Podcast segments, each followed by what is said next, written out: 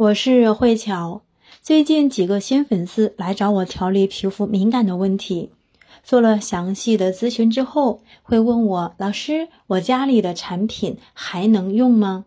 我反问：“你用了家里的产品之后，皮肤依然是不是还过敏、还敏感？如果是这样子，说明家里的产品不适合你，或者说是效果不好，那为什么要去用呢？”此时，我们可以问问自己。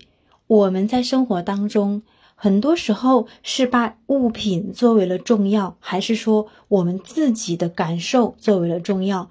我们看一下，此时我们的重点是不是在产品上面？觉得丢了好可惜呀！我不管适合不适合我，但此时如果在生活当中，我们能够时时刻刻去关注自己的内心感受，去关注自己的皮肤，那皮肤就不会被我们护理成敏感肌肤了，是不是这样的一个原理？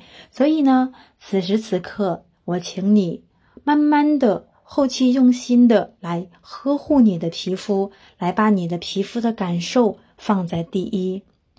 第二呢，我们来看一下，从科学的角度来去分析，同一个品牌的护肤品，它们的设计理念和思路是统一的，那可以起到一个相互补充的效果，所以用这样的产品来修复，效果更快也更好，还可以去减少过敏源，食物跟食物搭配不对。还容易出现相克，甚至是食物中毒的情况。那护肤品不同的品牌之间的成分也可能存在这样的一些问题。最后一个呢，是不同品牌的护肤品，它们中的一些营养成分可能会叠加，就会导致呢营养过剩，皮肤不吸收，会增加皮肤的负担。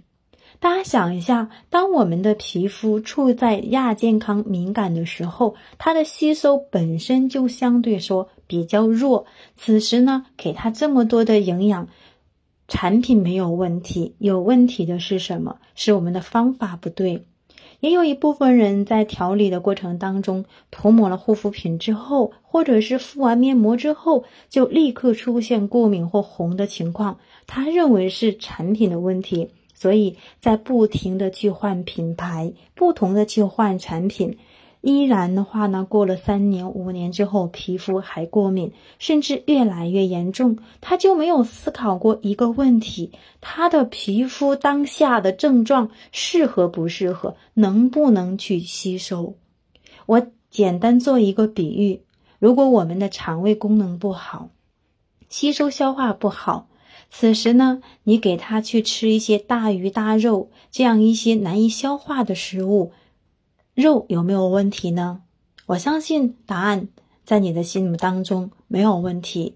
有问题的是，此时胃吸收和消化不了。那错的是什么？这个时机不对，我们没有正确的去认识皮肤当下的一个状态，是这样的吗？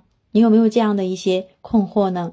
尤其是外油内干的皮肤，甚至是皮肤的表面上面已经毛孔开始向外突突的感觉了，一定是皮肤的吸收出现了问题。如果说你也是这样的，不妨静下来，我们去想一想，为什么皮肤会出现这样的情况？到底是哪一个步骤出现了问题？有时候一味的向前去走。